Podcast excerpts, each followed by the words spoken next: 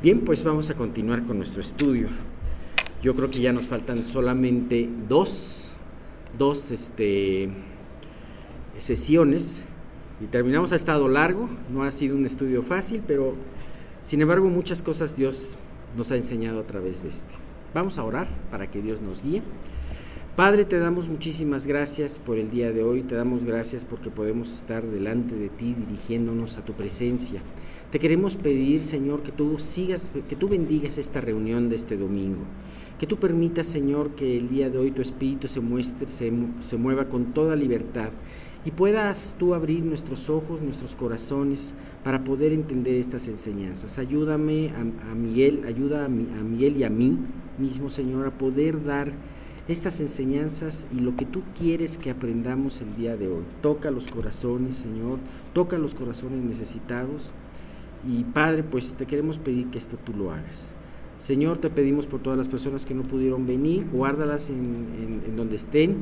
Y los que se han de conectar remotamente, Señor, permite que, puedan hacerlo sin ninguna interrupción. Gracias. Y Padre, pues todo te lo pedimos en el nombre de tu Hijo Jesús. Amén.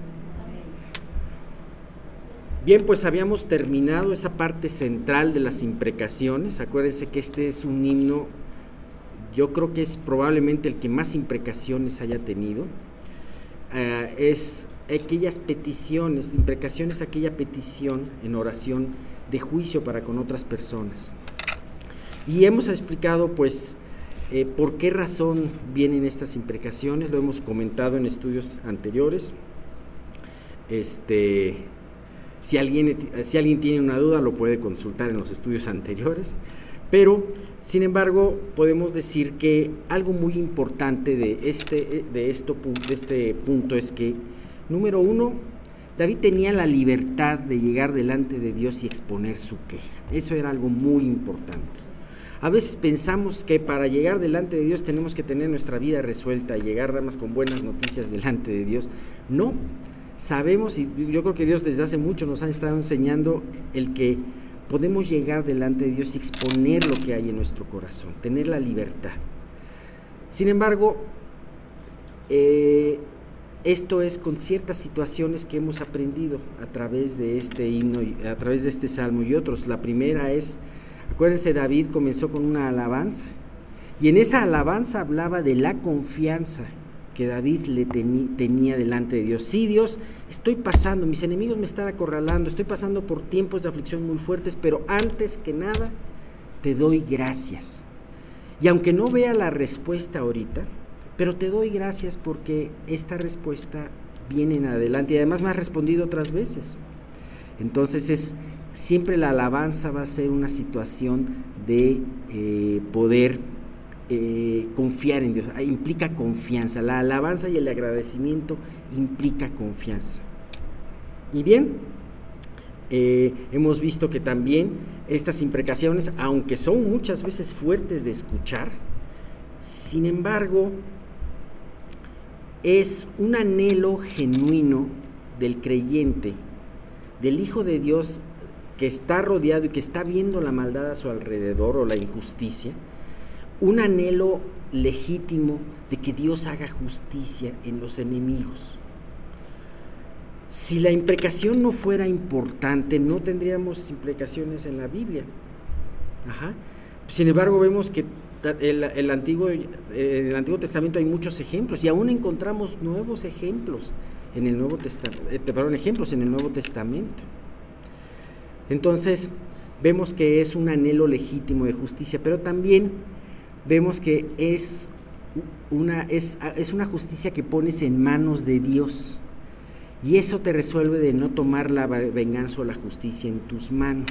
Eso es algo muy importante. De hecho, los últimos, y esto este, eh, nos podemos aterrizar en los dos últimos versículos, o en el último versículo de, eh, eh, de la sección pasada en donde después termina esa, eh, David termina esa sección central de imprecaciones con el versículo 20 que dice, sea este el pago de parte de Jehová a los que me calumnian y a los que hablan mal contra mí.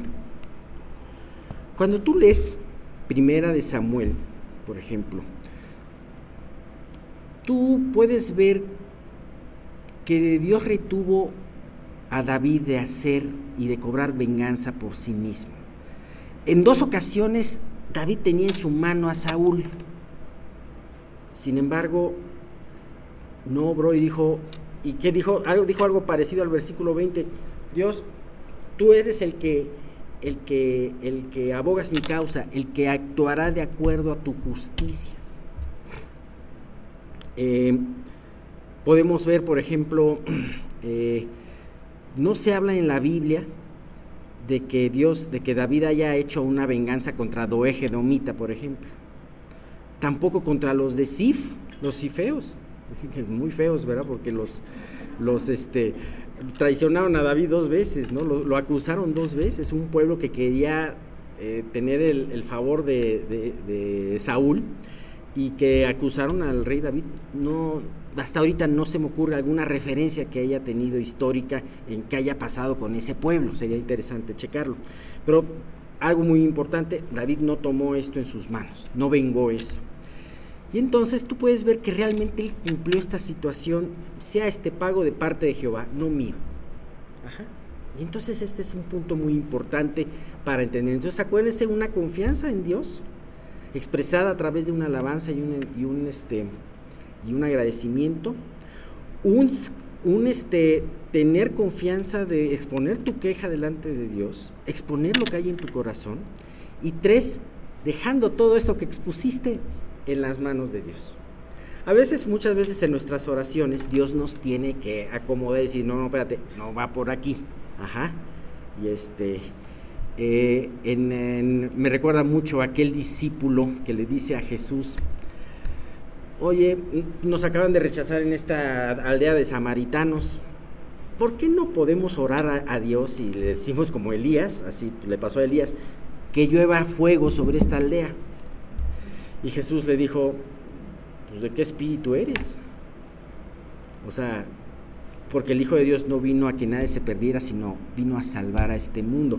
Entonces a veces nosotros traemos oraciones así y, y a veces Dios nos dice, a ver, tranquilo, y, con su misericordia y su fidelidad nos ubica en el lugar donde debemos de estar. Y bien, bueno, eh, seguimos con una parte en donde Dios, Dios a través de David cambia, se cambia el tono de esta oración. Es de los versículos 21 25 es lo que vamos a ver hoy. Salmos, estamos viendo el Estamos viendo el Salmo 109. Aquí le puse. Estamos viendo el Salmo 109. 21, versículos 21 al 25. Dice,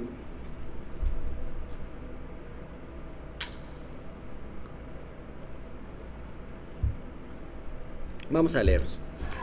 Y tú, Jehová, Señor mío, favoréceme por amor de tu nombre.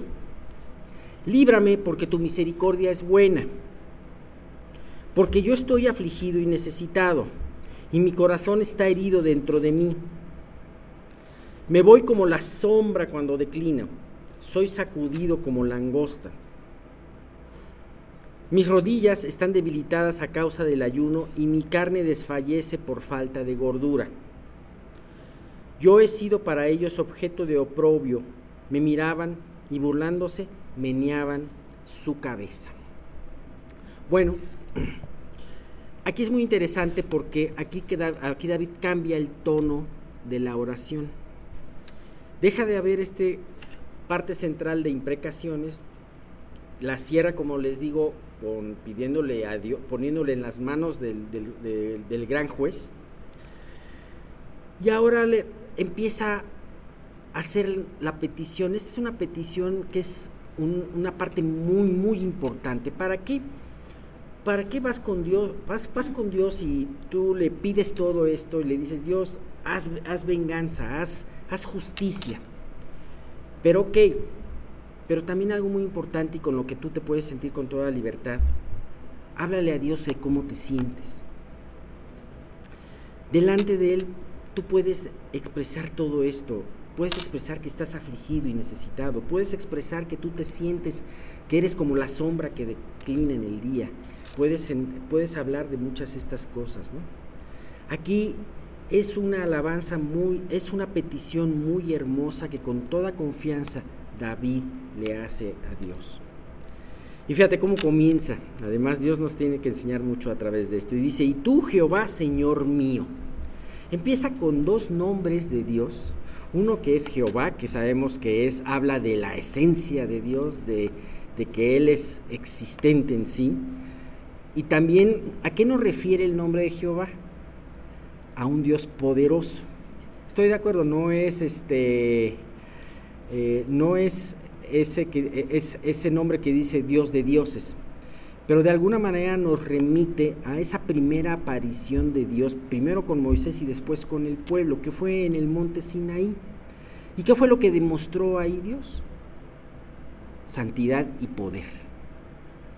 Verdaderamente, Dios era tan, Dios tan santo que nadie se podía acercar y las manifestaciones que habían ahí eran de mucho poder. O sea, es ese Dios, tú Jehová. Pero le dice también una bella palabra que la debíamos de utilizar mucho nosotros, Adonai. Y Adonai es un Dios que me pertenece, un Dios mío, Señor mío. Y entonces ve con esta confianza cómo David empieza a expresarse delante de Dios y le dice, su petición es muy profunda y le dice, yo sé y conozco que eres un Dios poderoso, pero también conozco que eres mi Dios. no porque yo me lo merezca o porque yo le haya dado el atributo de que sea mi Dios, ¿no? Nosotros le amamos a Él porque Él nos amó primero. Nosotros podemos tener una relación con Él porque Él nos rescató. Y si podemos tener la libertad de decir que este es nuestro Dios, es por puro mérito y por pura gloria de Él. Porque Él, a través de, todo lo que ha hecho, de su sacrificio, de, su sangre, nos hizo suyos y por lo tanto es nuestro Dios. Y entonces, eh, es impresionante saber que en la oración David reconoció en Dios a un Dios poderoso, el Dios de Sinaí, pero también, a un Dios íntimo, a un Dios personal, ese Dios que escucha. Me encanta en el Antiguo Testamento eh, esta eh, mujer, eh, ah, bueno, una persona le dice, llega delante de Dios y le dice, este es el pozo del viviente que me ve. ¿Sabes? es impresionante saber eh, ese principio que esta persona aprendió en ese momento y que dice, Dios está vivo y además me ve. En cierta manera se parece esto, Dios es poderoso, está vivo, es poderoso, pero también me escucha. Y puede ser un Dios, el Dios que maneja las galaxias, el Dios que maneja todos los sucesos de este mundo, es un Dios también que lo puede encontrar en la intimidad y que es personal. Eso es lo maravilloso. Y bien, una vez que menciona estos dos nombres, David dice, eh, le da las dos peticiones. Y no son peticiones muy, muy, este, si tú te das cuenta, la parte de las peticiones es muy cortita, este, con respecto a todo el demás, este, todo lo demás que vamos a ver hoy. Favoréceme y líbrame. ¿Qué es lo que... Y esta es una petición que prácticamente en todas nuestras, en muchas de las peticiones que hacemos de una manera personal, es lo que generalmente hacemos. Dios líbrame. Y Dios favoreceme. Tu gracia que esté conmigo. Todo hijo de Dios anhela que esto Dios lo haga en su vida. Como dice, gozar del favor de Dios, gozar de su gracia gozar de ese rostro dirigido hacia, hacia su amado que eres tú y ese oído atento a las oraciones. Qué hermoso es la gracia. Qué hermoso es saberse favorecidos por Dios. Y es algo que Dios quiere que recordemos hoy de una manera muy especial. Pero también Dios dice, líbrame. ¿Qué es lo que queremos en una prueba? Sí, Muchas veces podemos sentirnos muy valientes y decir, Dios, yo te pido que esta prueba solamente me haga crecer. Sí, sí, sí, lo va a hacer. Y qué bueno que le pidas eso. Pero sabes qué? También pide que te libre. Puedes hacerlo. Ajá. Lo más que te puede decir Dios es, espérame, no. Espérate un momento más, ¿no? Pero de alguna manera tú puedes decir, Dios líbrame. Es un anhelo sincero y es un anhelo legítimo. Y creo que muchas veces experimenta, creo que aunque David en esta ocasión experimentaba un claro asedio de sus enemigos, un claro asedio exterior, pero muchas veces, y yo creo que la mayoría de las veces, nuestro, nuestras pruebas vienen porque la presión viene de dentro. Y estamos batallando con nuestras debilidades y con nuestros pecados.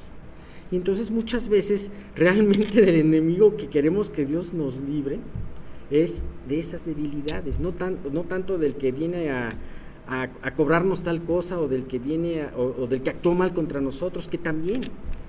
Pero muchas veces también es, Dios, líbrame, líbrame de esas debilidades, líbrame, líbrame de mí, líbrame de mis actitudes. Ahora, esto es algo que es un hecho si Dios, murió por ti y Dios te ha librado de todo esto. Pero sabemos que tenemos una tendencia a seguir pecando. Levante la mano quien al día de hoy no tenga debilidades. Sinceramente, levántela.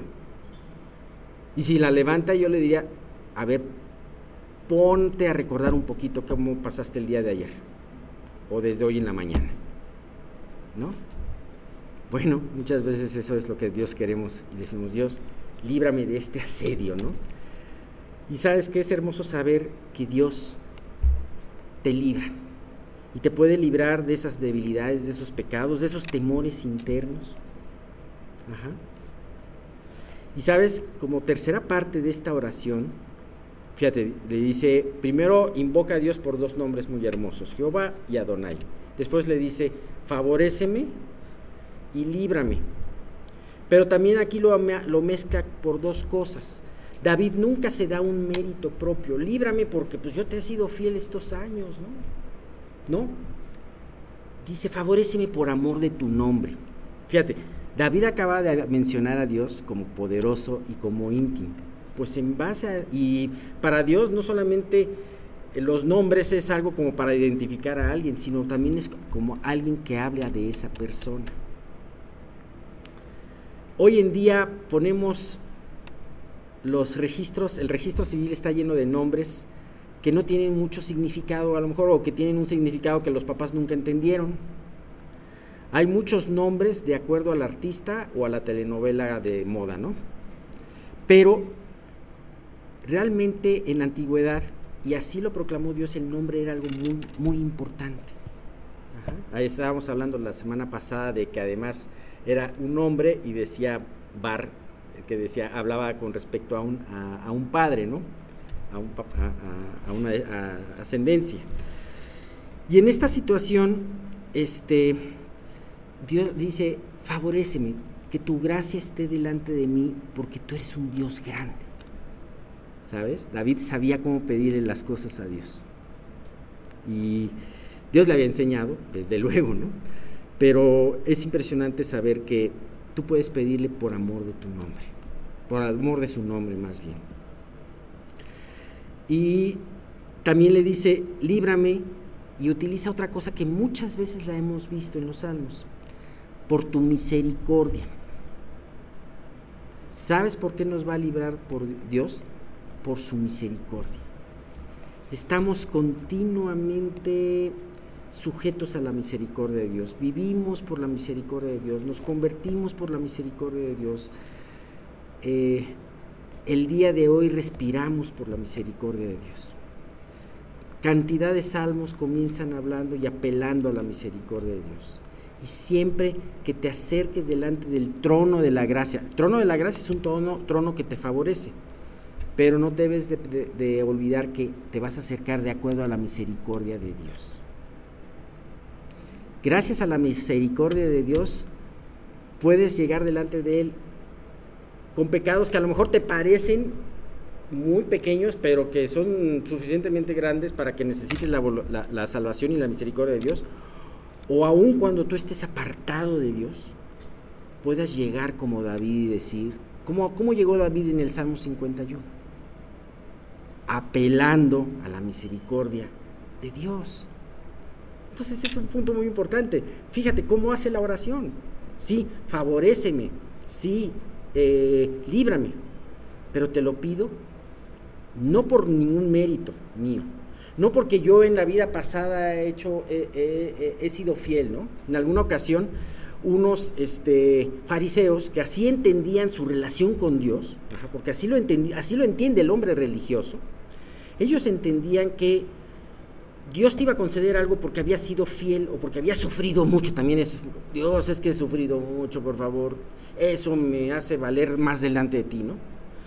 Eh, no, aquí el punto es, eh,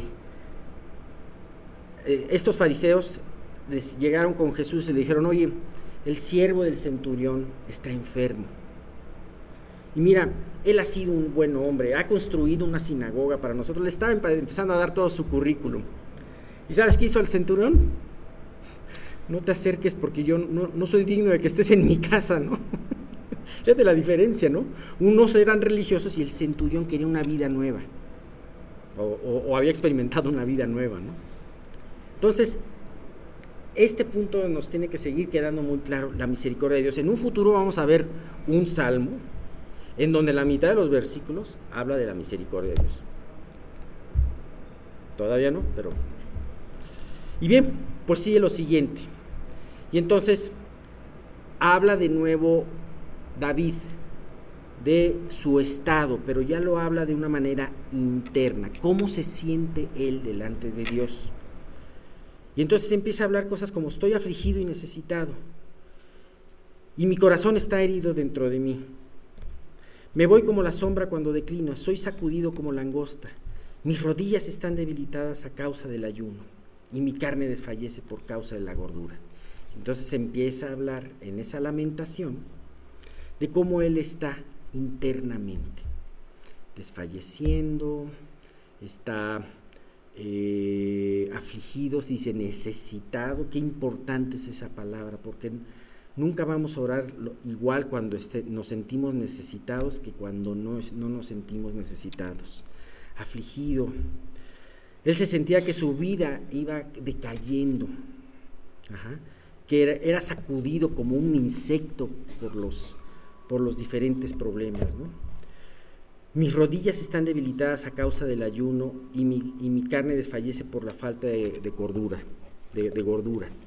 Y es que ciertamente la aflicción nos impone un ayuno. No es un ayuno que queramos hacer nosotros, pero a poco cuando estás afligido tienes hambre. Hay muchos que dicen, es que yo cuando me preocupo como más, ¿no?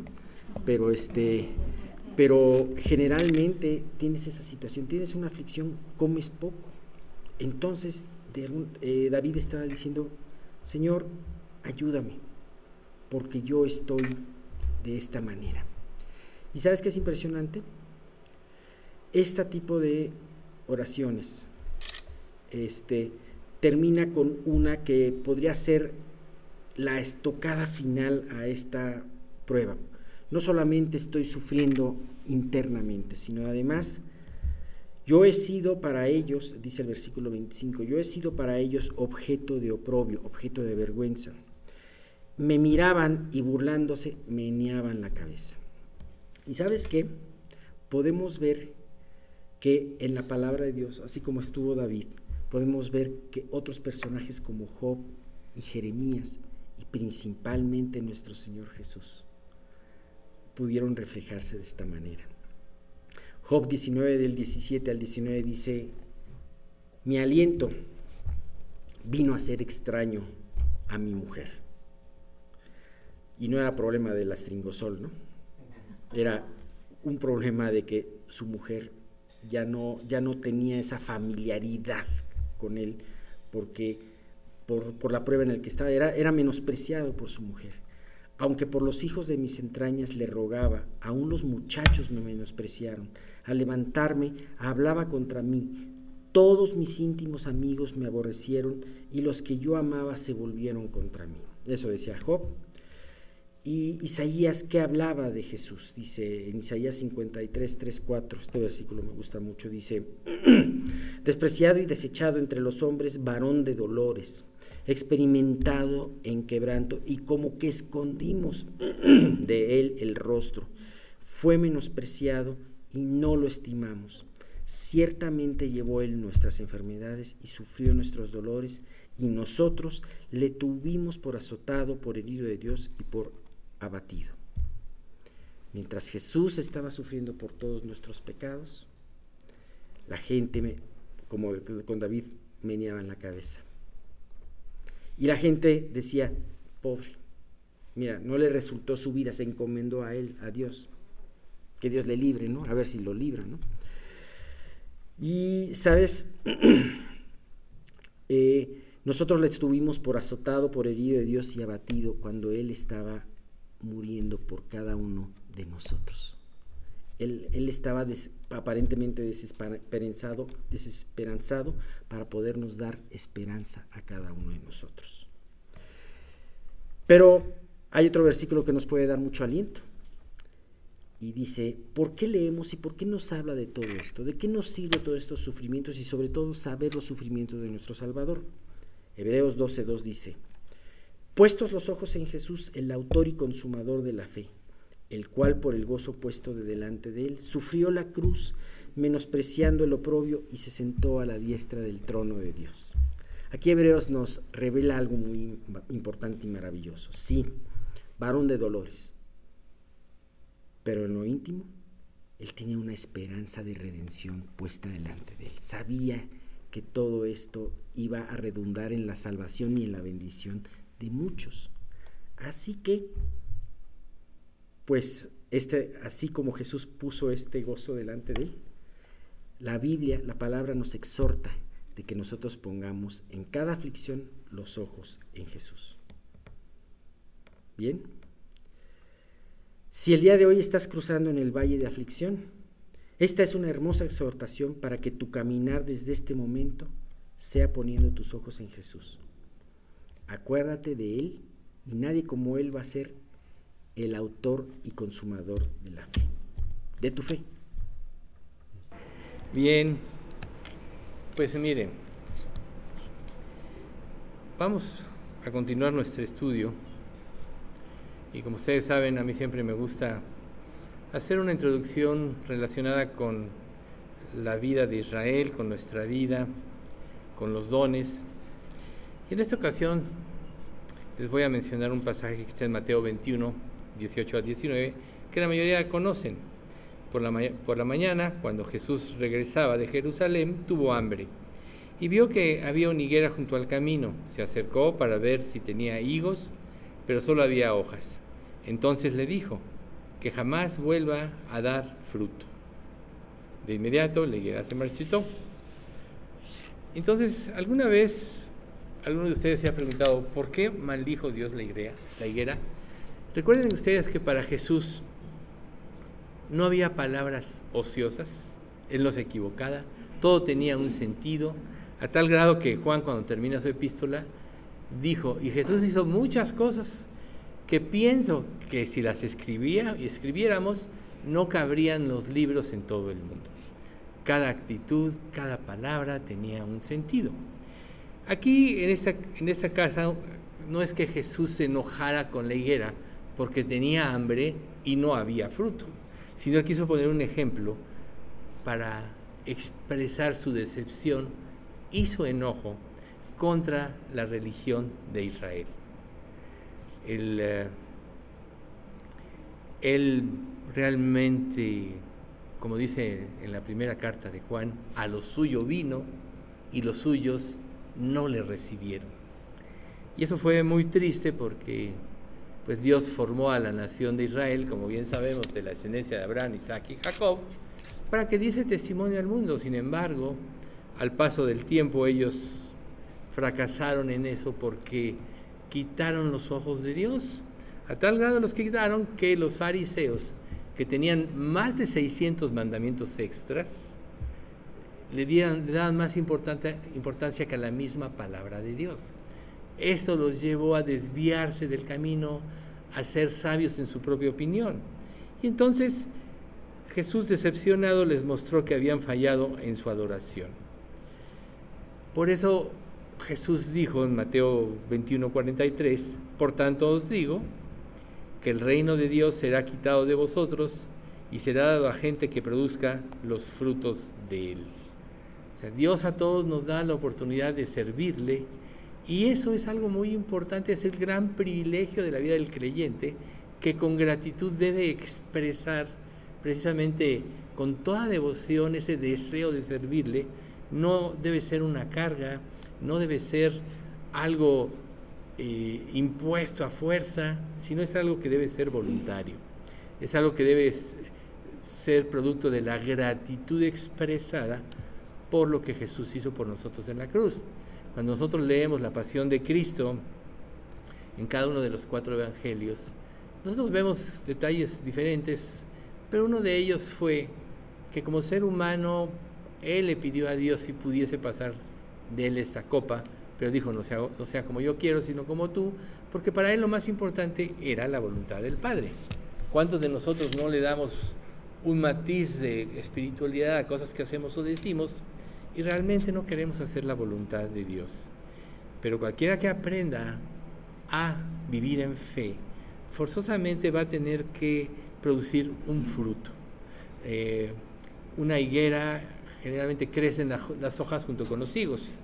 Ahí donde nosotros estamos ahorita hay una higuera y es increíble que los, crecen las hojas, crecen los higos. Y en la primavera es cuando más se manifiesta esto. Entonces, precisamente Jesús ve esta situación y aprovecha para dar precisamente esta exclamación de decir, nadie que no produzca los frutos del reino va a entrar en él. ¿Por qué razón? Porque quiere decir que no vive por fe, porque quiere decir que no le entregó realmente su vida a Cristo, por eso no, no hay gratitud, porque todo lo que se dice es impuesto y lo tiene que hacer a la fuerza, cuando Dios quiere que todo lo hagamos por amor a Él. Cuando nosotros nos salvamos, lo primero que tenemos que ver o vemos en el proceso es el amor que Dios nos tuvo, que prefirió Él tomar nuestro lugar en el juicio por nuestros pecados para que nosotros no tuviéramos que ir a ese lugar de, que arde con fuego y azufre, donde sería el lloro y el crujir de dientes. Ya, ya expresábamos que esto de lloro y crujir de dientes significa una gran angustia y una gran confusión. Y lo más triste es que todos los que vayan a ese lugar no va a haber remedio, es para siempre, por los siglos de los siglos, así como cuando nosotros creemos en Cristo, estaremos gozando de su amor y de sus beneficios para siempre y por los siglos de los siglos. ¿Cuál hace la diferencia?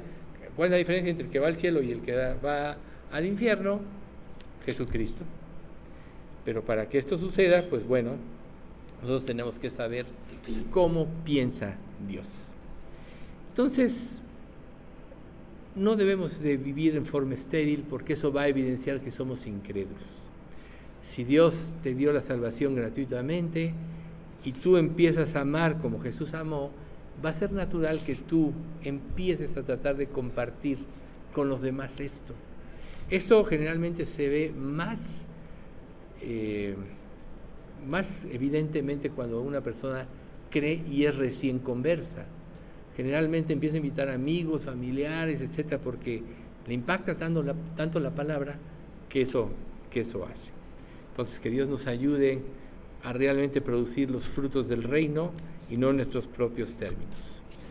Dicho lo cual, vamos a continuar con nuestro estudio. Recuerden, la parte de Efesios 4 ya implica una serie de formas como que como creyentes debemos de tener para que sean mm, al máximo eficaces nuestros dones en esta de Efesios 4:28, que es el que nos toca empezar a ver hoy, dice así, el que hurtaba, no hurte más, sino trabaje haciendo con sus manos lo que es bueno para que tenga que compartir con el que padece necesidad.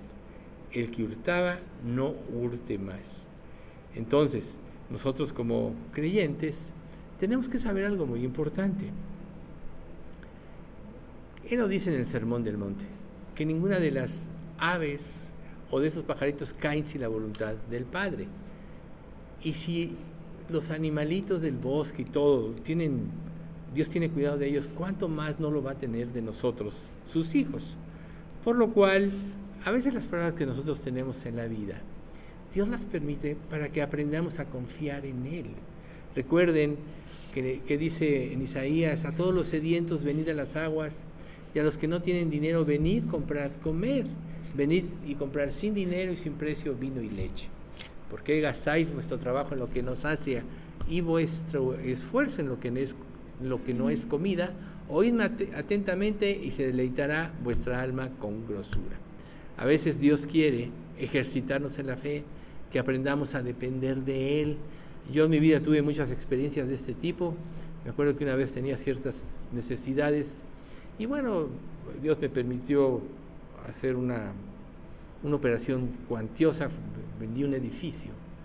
Y yo, yo decía dentro de mí, ojalá este señor, el dueño, ahorita que ya se cerró el trato, me diese una parte de la comisión, porque yo necesito pagar esto, esto y aquella. Pero yo no hice nada, porque yo le pude haber pedido. Dije, no, señor, en tus manos está.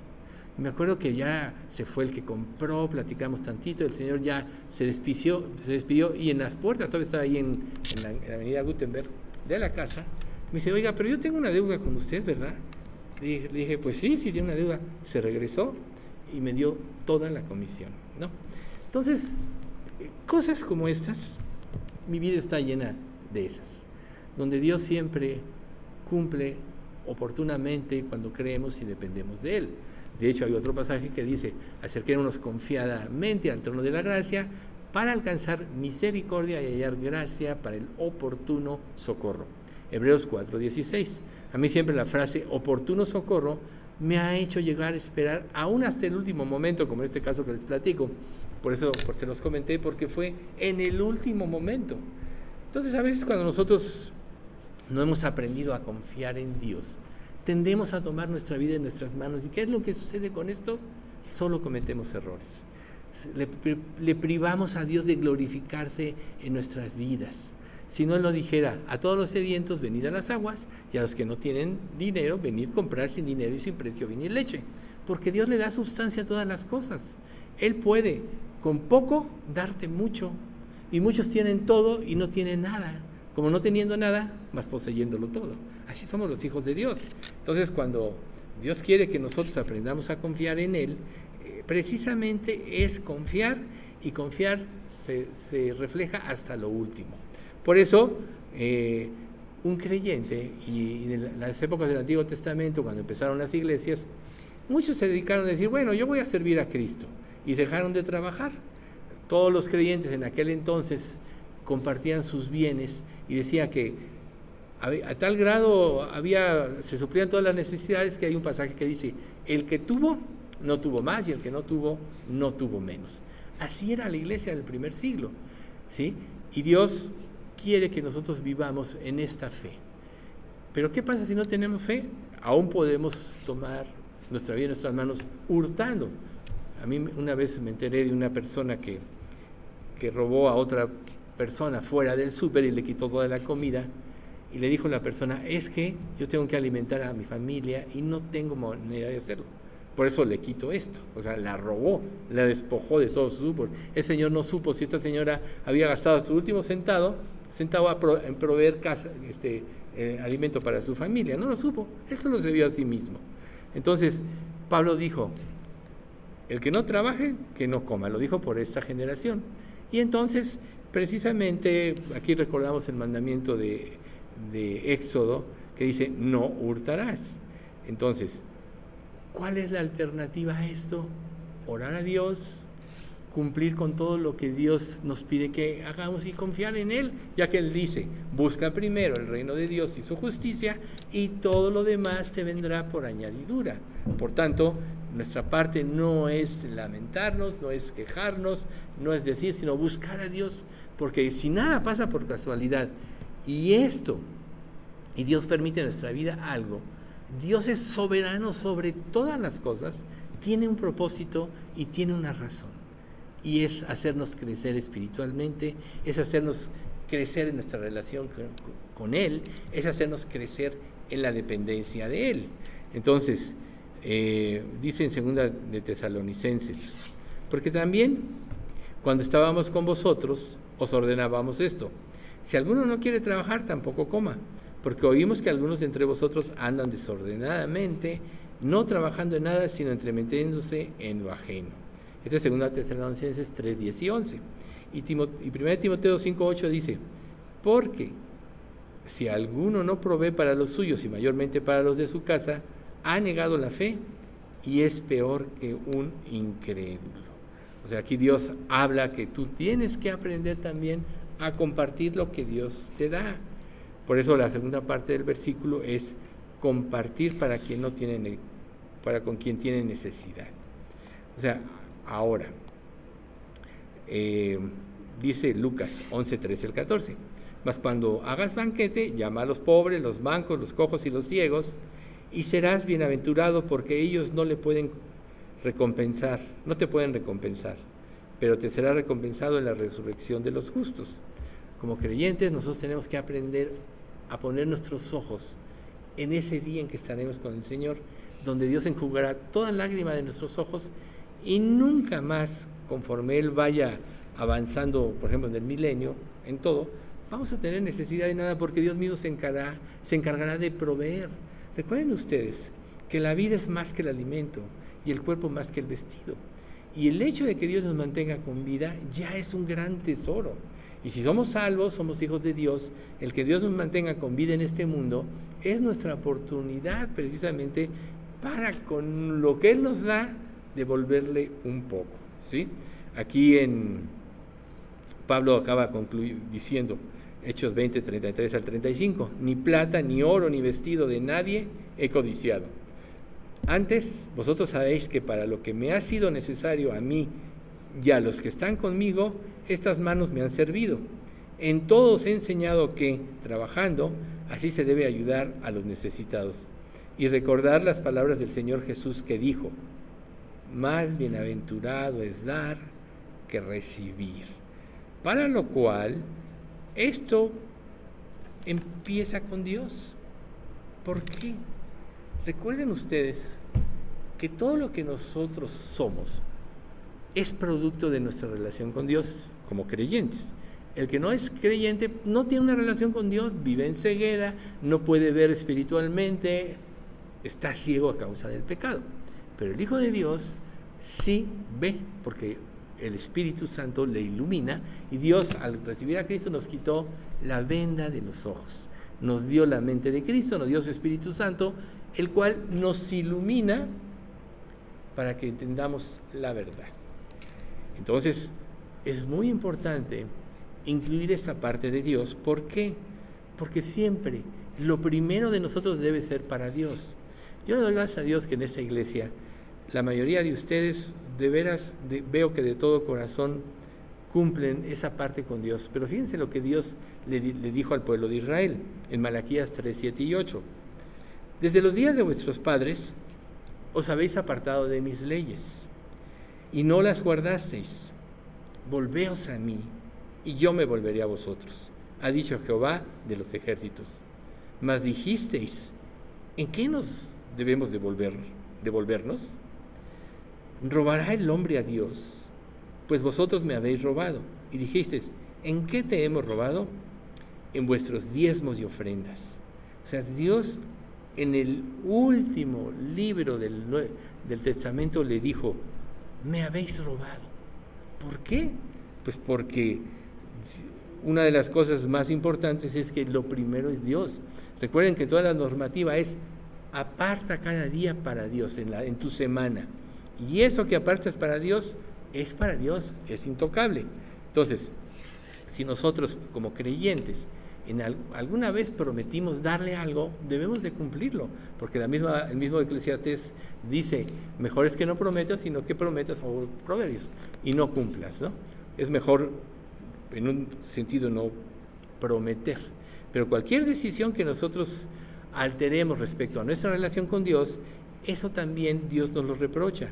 Dice la siguiente parte del 3.9.10, malditos sois con maldición, porque vosotros, la nación toda, me habéis robado. Traed todos los diezmos al alfolí, al alfolí y hay alimento en mi casa, y probadme ahora en esto, dice Jehová de los ejércitos, si no os abriré las ventanas de los cielos y derramaré sobre vosotros bendición hasta que sobreabunde.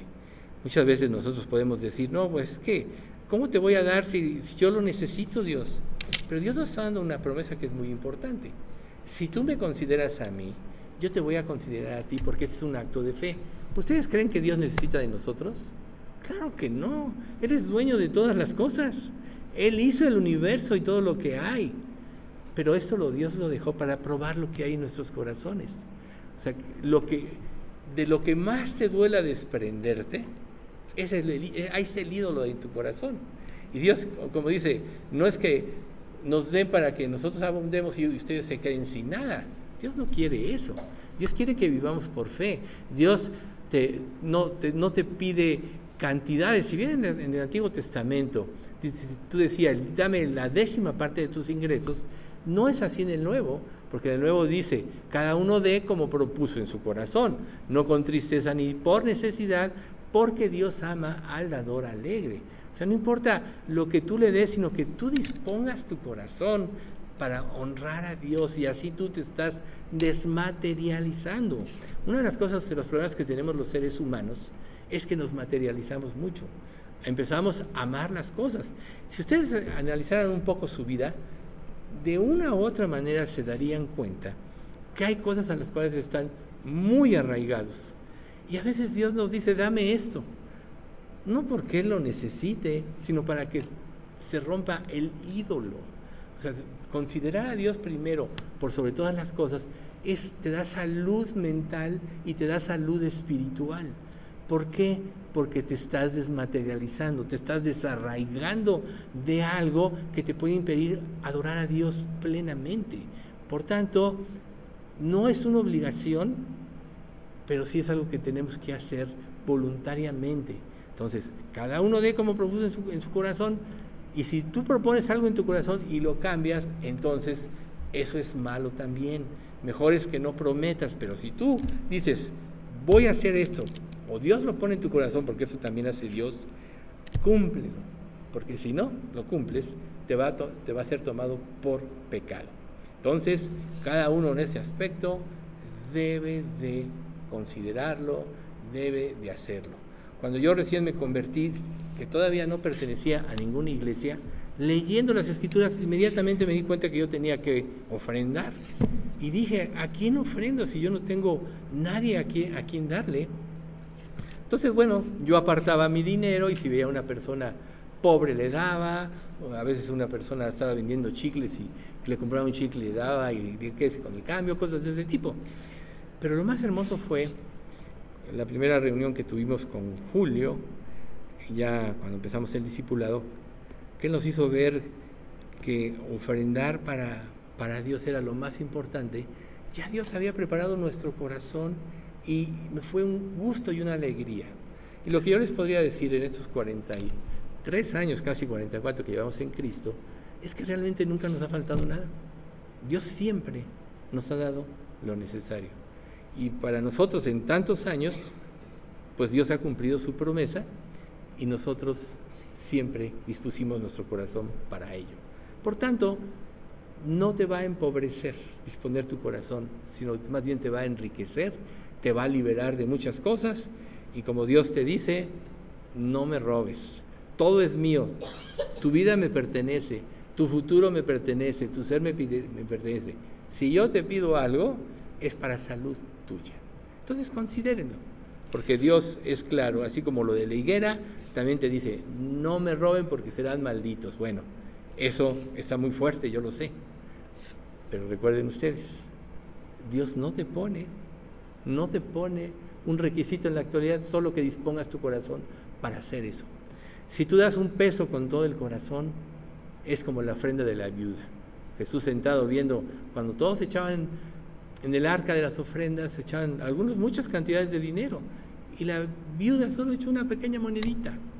Y Jesús dijo, esta dio más que todos. Y, y dijeron, ¿por qué? Pues porque ella dio de su sustento. Todos dieron de lo que les sobraba pero esta dio de su sustento. Entonces, vean ustedes cómo para Dios no importan las cantidades, sino nuestro corazón. Es como esa parte que nos va a liberar de lo material. O sea, nosotros como creyentes, ya como complemento a este punto, tenemos que aprender a vivir pensando que no tenemos nada. Lo que Dios nos dé es bienvenido. Nosotros lo podremos disfrutar porque sabemos que Dios nos lo dio. Pero en realidad en este mundo las cosas están cambiando mucho. ¿Cuántas, cuántas por ejemplo, en la Revolución de México eh, emitían billetes, cambiaban de bando y de repente ya no valía nada los billetes, a tal grado que la gente empezó a enterrar oro y muchas otras cosas así, ¿no?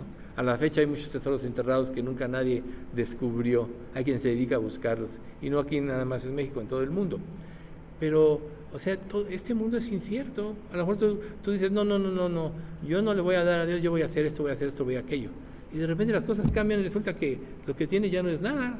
Eh, cuando, por ejemplo, la banca se cayó y cuando daba muchos intereses muy altos, hubo muchas personas, yo como administrador de inmuebles, había unos viejitos, eso me impresionó mucho.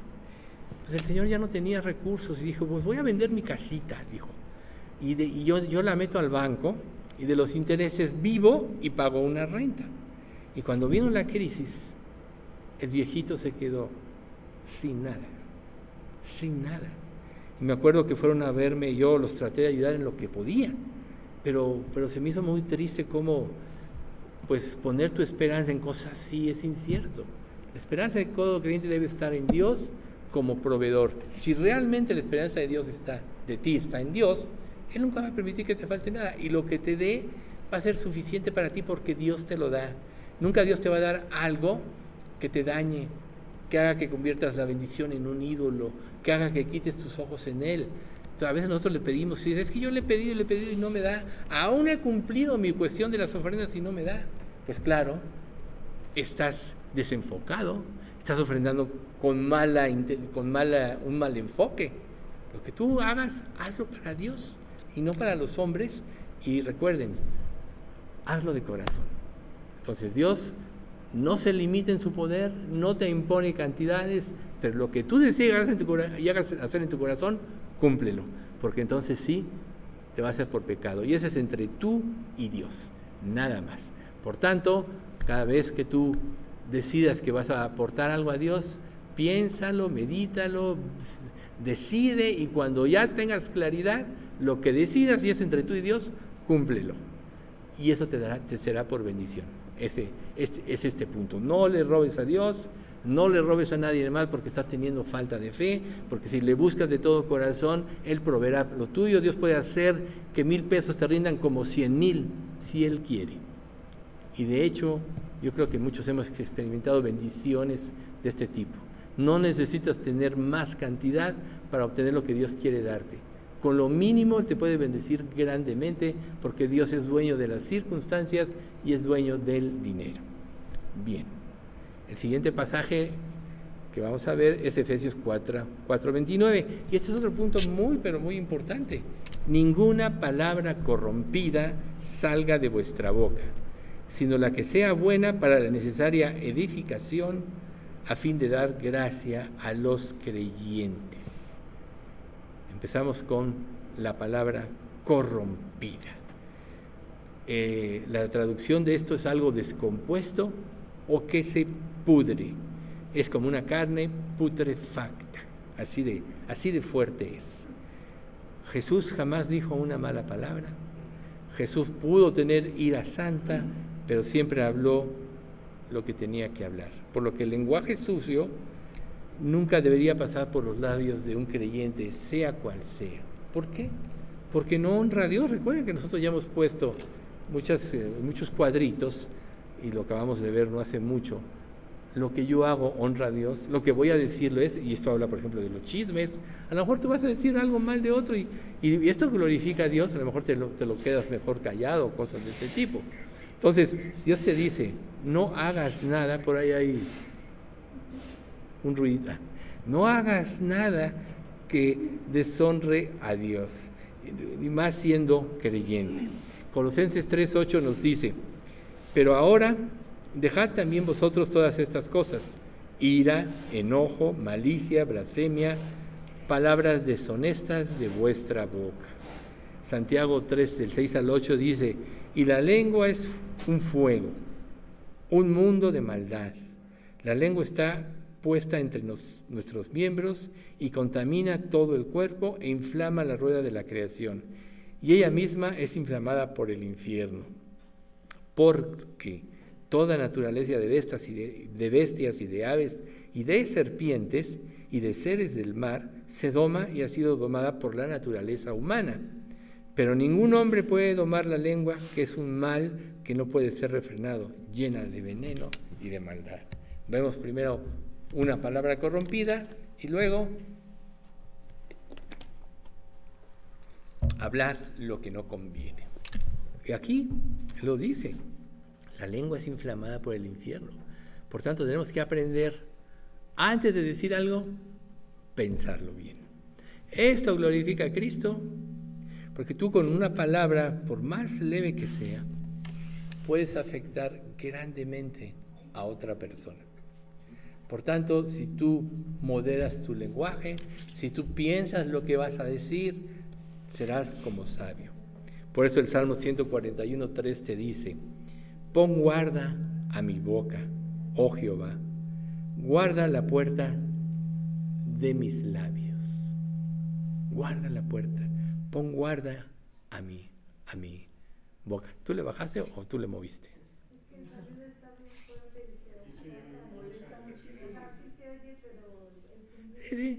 Ok. Bueno, ahí está.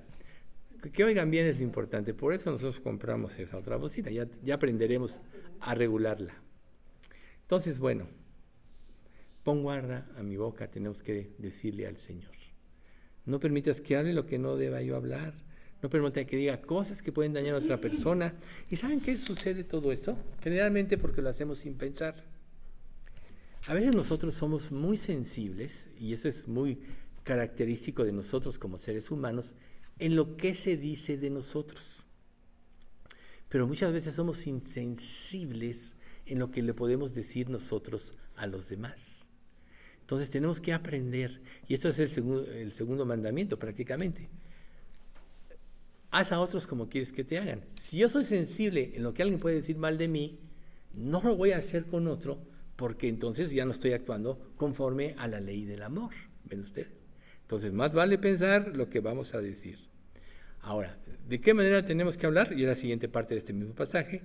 Ninguna palabra corrompida salga de vuestra boca, boca sino la que sea buena para la necesaria edificación. ¿Qué quiere decir? Que nosotros tenemos que hablar lo que nutre el alma con otro, lo que nos estimula a vivir para Cristo, lo que nos trae un verdadero consuelo. O sea, un, creyente debería de vivir para instruir, para animar, para entusiasmar a otro, para vivir para Cristo. ¿Qué pasa cuando tú eres usado por Dios? Ya sea que testifiques o que des un consejo o algo. ¿No acabas feliz? Generalmente sí, pero si dijiste algo incorrecto, viste que trajo una consecuencia, ¿no acabas infeliz? Claro que sí. Recuerden ustedes que nuestra conciencia está de parte de Dios. Por eso Proverbios 15:23 dice, el hombre se alegra con la respuesta de su boca y la, y la palabra a su tiempo. ¿Cuán buena es? Aún tenemos que aprender a callar muchas veces y decir en el momento oportuno las cosas. A veces tú dices, es que no sé si decir, no sé si no decir. Cuando a mí me lo han dicho como pastor, yo les he dicho, espera el tiempo de Dios. Porque Dios mismo te va a poner o que calles, como Job, ¿no? Ojalá callaras por completo y esto te fuera por sabiduría. O que, o Él te va a dar el momento, la pauta. Pero ¿cómo debes de decirlo? Para estimular al amor, a las buenas obras, para edificación, etc. Para gracia. Eh, y por ejemplo, Proverbios 25, 11, manzana de oro con figuras de plata es la palabra dicha como conviene. O sea, el mayor adorno que uno se puede imaginar es como una manzana de oro con figuras de plata. Imagínensela, ¿no? Los artesanales cuando hacen estas combinaciones lo hacen, las hacen en anillos, muchas cosas se ven muy bonitas. Pero así es la palabra dicha como conviene. ¿Y cómo conviene? Piensa cómo hablaba Jesús. piensa como pensaba. O sea, Jesús vino a ayudar, no a destruir. Todavía cuando los discípulos pasan por aquellas ciudades samaritanos y no los reciben, ¿qué dijeron los discípulos a Jesús? Señor, ¿quieres que hagamos descender fuego para que destruya esta ciudad? ¿Y qué les respondió Jesús? ¿De qué espíritu sois? El hombre, el Hijo del Hombre no vino para perder, sino para salvar las almas. Llegará un día en que haya un juicio, pero el momento de, edificar, el momento de hablar correctamente es ese. Y eso nos dice Proverbios 24, 26. Besados serán los labios del que responde palabras rectas. ¿Cuáles son las palabras rectas? Lo que dice la Biblia. Recuerden, hay una enseñanza de la semana pasada que eso, me propuse no hacer otra cosa, sino a Cristo, pensar en Cristo y en este crucificado. Si la palabra de Dios está en tu mente y en tu corazón, lo que salga de ti va a ser eso. Si la palabra de Dios no está en tu mente, lo que salga de ti va a ser lo que no conviene. Y generalmente es destructivo. Lo que no proviene de Dios es destructivo. Por eso nuestra mente tiene, tiene que estar Dios presente. A fin de dar gracia a los oyentes. Dice Colosenses 4:6. Sea vuestra palabra siempre con gracia, sazonada con sal, para que sepáis cómo debéis responder a cada uno. ¿Cómo podríamos traducir esto? Voy a hablarle a otros como me gustaría que me hablaran a mí. Voy a alentar a esa otra persona como a mí me gustaría que me alentaran a mí. A final de cuentas, lo importante es nuestra relación con Dios. Por tanto, la palabra con gracia, dicha como conviene, es precisamente poniéndote tú en, en el medio. ¿Cómo voy a decirlo? Y si no hay forma, mejor no digas nada siempre debe ser para edificación, para que haya gracia. Entonces, cuando nosotros hemos sido salvados por gracia, somos preservados por gracia y debemos de vivir conforme a esa gracia. Ese es el todo de la vida del creyente. Recuerden, María llena de gracia y de fe. Y de todas las personas ilustres del Antiguo Testamento y del Nuevo, siempre han tenido gracia gracia. Es lo que nosotros necesitamos. Y todo creyente la tiene. Pero no se les olvide esta parte de la higuera. ¿De qué te sirve poseer algo que Dios te da si no lo ejercitas así como el don? ¿No? No vais a caer en la parte de estos tres hombres que Dios que se fue el amo a un largo viaje y uno le dio diez denarios, a otros cinco y a otros y a otro uno, y el el uno, para no ser largo esto, ya todos conocemos esto, lo escondió y dijo, no, mi, mi, amo es cruel y es, y es severo, por tanto yo mejor lo escondo aquí y no me arriesgo. ¿Y qué le dice la divina respuesta? Oye, necio, ¿no debías mínimo haberla metido al banco y yo hubiera disfrutado de los intereses? ¿Y cuál fue la sentencia? Echarle en las tinieblas de afuera. ¿Qué quiere decir esto? Que era incrédulo. Es como la fiesta de bodas. Aquel que entró al banquete y no estaba vestido de bodas, no era creyente. ¿Y tú qué haces aquí? No, pues quedó, enmudeció. Échenle afuera.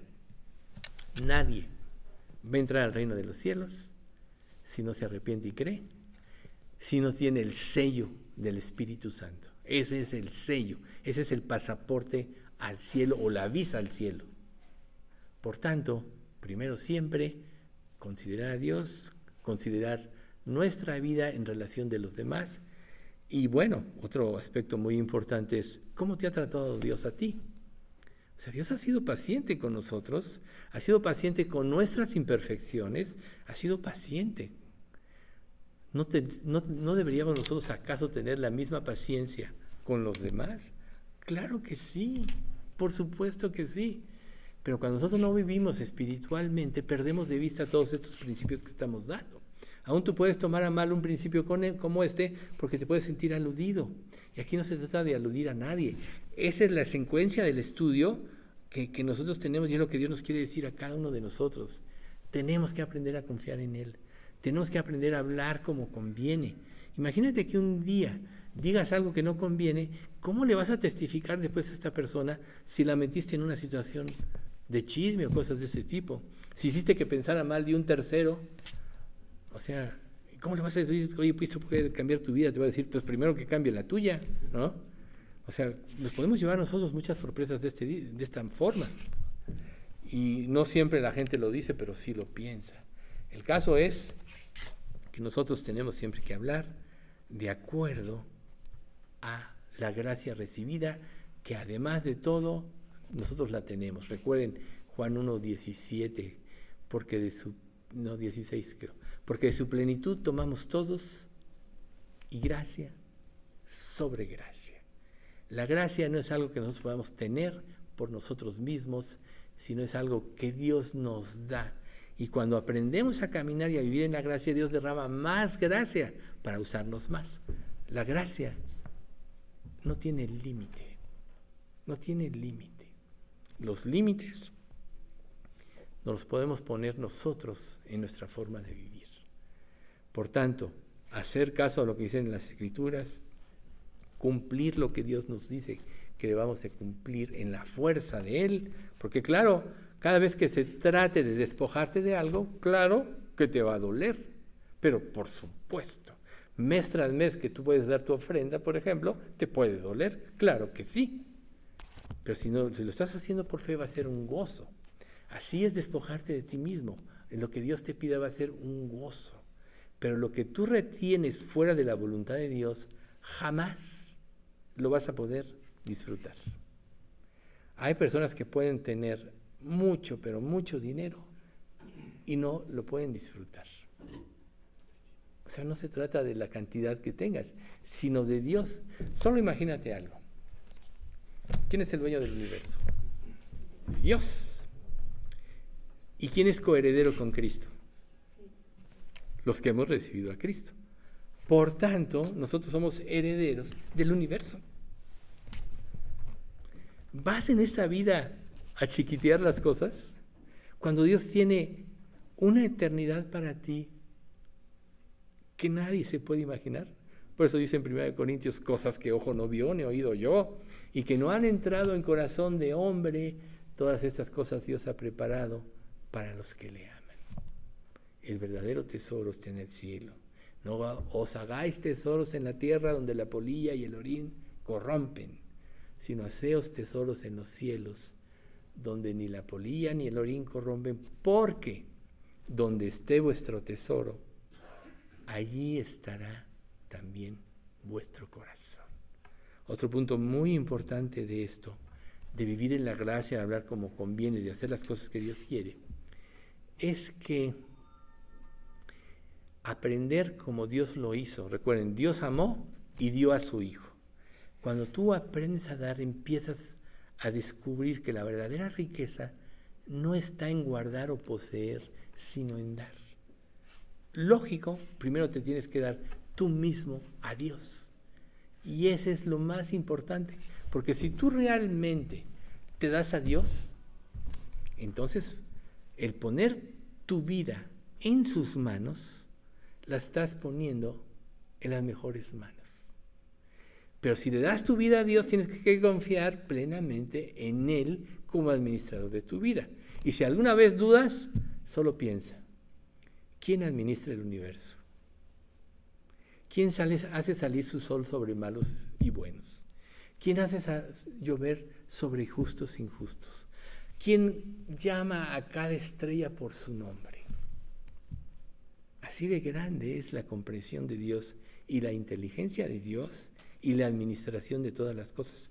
A tal grado es un excelente administrador que todas las cosas estaban terminadas antes de la fundación del mundo. Hebreos 4:3. Él tiene control de todo, absolutamente. ¿Realmente le has entregado tu vida a Dios? Confía en Él. ¿Trae circunstancias que no te gustan? a ver Dios, ¿por qué trajiste esta circunstancia a mi vida? ¿Por qué me sacas de mi, de mi estado de comodidad? A lo mejor Dios quiere tu corazón. ¿No dice acaso Proverbios 23, 26, dame, hijo mío, tu corazón y miren tus ojos por mis caminos? Dame, hijo mío, tu corazón. Es lo que Él quiere de ti. Quiere tu corazón. Y si tu corazón es suyo, entonces lo que Él haga de tu vida, sabes que va a estar bien hecho. No importa que a ti te saque de balance, que te saque de la comodidad, porque el mayor tesoro no es que Dios solucione todos los problemas de tu vida. ¿Sabes cuál es el mayor tesoro? Que Dios te enseñe a vivir por fe. El verdadero tesoro es la fe. ¿Por qué es el mayor tesoro la fe? Porque si tú, si tú, si vieres este monte, hablando de la higuera que vimos al principio, si tuvieras fe y no dudaréis, no solo harías esto de la higuera, sino que si dijeras a este monte, desarraigate y échate en el mar, te será hecho. Y el 21-22 de Mateo. Y todo lo que pidas en oración, creyendo, lo recibiréis. Por tanto, ¿vas a depender de los hombres? Depende de Dios. Ahora, este pasaje se dice muy fácil, pero lo que pidas en oración creyendo es que en tu mente no haya duda de que Dios lo puede hacer. Esto es con plena fe. Entonces, ¿cuál es el verdadero tesoro? No son las posesiones, no es tener una cuenta en el banco, es la fe. Ese es el verdadero tesoro, porque la fe le da sustancia a todo. Hebreos 11.1. Es pues la fe, la certeza de lo que se espera, la convicción de lo que no se ve. Parafraseado. Si tú crees lo que esperas creyendo, lo vas a recibir. Lo que dice Mateo 21.22. Y el 11.6. Pero sin fe es imposible agradar a Dios, porque es necesario que el que se acerca a Dios crea que le hay y que es galardonador de los que le buscan. Entonces, las pruebas que tú estás viviendo ahorita son pruebas que te están enseñando a vivir por fe. Si pusiste tu vida en las manos de Dios, no menosprecies la sabiduría de Dios porque esto te va a acarrear maldición. Esto es, no vas a obtener el beneficio que Dios quería darte y vas a vivir en amargura. Pero si realmente tienes confianza en Él, ¿ustedes creen que Dios no puede mover circunstancias para hacer su voluntad en ti? Claro que sí. Muchas veces Dios te hace morir, tú le pides algo a Dios y Dios te hace morir a ello, para que al morir lo puedas disfrutar. Si te lo dieras sin morir a ello, jamás, aunque lo obtuvieras, lo podrías disfrutar. Recuerden, por ejemplo, Howard Hughes, un millonario de ahí de mediados del siglo pasado. Este hombre era tan rico que empezaron a saltar los temores y acabó enclaustrado en un lugar totalmente sellado porque temía contaminarse o que se fuera a infectar, o infectar y a morir. Y de todos modos se murió. De todos modos se murió. ¿Por qué? Pues porque pecó, ¿verdad? A este señor Elon Musk, el, este de los más ricos del mundo, el más rico, hace poco pasaron una entrevista con Ray Comfort. Total, él dijo, sí creo en Cristo. Claro que yo no me la creí tanto. Realmente tiene él que, que enfrentarse con Dios. Pero bueno, ya es un paso que un hombre así diga, creo en él, ¿no? Pero en realidad, ese hombre pues, tiene todo y más de lo que cualquiera podría soñar. Pero ahí lo ves trabajando y trabajando y trabajando. Porque no es, no es una posesión material, es tu relación con Dios, es vivir por fe. Por tanto, en la prueba que tú estés viviendo, pídele a Dios y Él te lo dará. Y si no te lo da, es porque realmente iba a afectarte espiritualmente. Él te va a dar todo lo que contribuya a que tú crezcas en tu relación con Él. Y como decíamos, concluyendo, el verdadero tesoro es la fe que le va a dar sustancia a todas las cosas. Aquí le vamos a, vamos a dar gracias. Padre Santo, te queremos dar muchas gracias por este estudio, gracias Señor, porque tú siempre tienes algo que decirnos a través tanto del Salmo como de la predicación que se da de las enseñanzas de tu palabra. Gracias, Padre, por haber dejado todas estas instrucciones referentes a los dones en este libro de Efesios y todo lo que nosotros estamos aprendiendo que tenemos que cambiar de nuestra vida para poder ser eficaces en la administración del don que tú nos has dado. Realmente, Padre, queremos glorificarte, por lo cual queremos pedirte que sigas trabajando en nuestras vidas, que sigas puliéndonos, que sigas refinándonos, para que podamos ser instrumentos útiles en tus manos. Sabemos, Padre, que nosotros no hay nada bueno, que realmente somos inútiles, pero sabemos, Padre, que si aprendemos a depender de ti, seremos eficaces en todo lo que hagamos, porque viviremos para hacer tu voluntad. Te rogamos, Padre, que tú hagas todo esto en nuestra iglesia, que tú, Señor, derrames tu gracia para que todos podamos llegar a ser salvos aquí y que también derrames tu gracia para que te podamos servir de acuerdo al plan que tú tienes para nosotros. Pero Padre, lo que más te pedimos es que siempre vivamos en la sana doctrina, que siempre vivamos bajo los principios de tu palabra y que nada, ninguna influencia, ningún compromiso ni nada nos haga desviarnos de este objetivo porque queremos glorificarte el día que tú vengas por nosotros. Padre, te pedimos todo esto, confiados no en nuestros méritos, sino en los de nuestro Señor Jesucristo. Amén.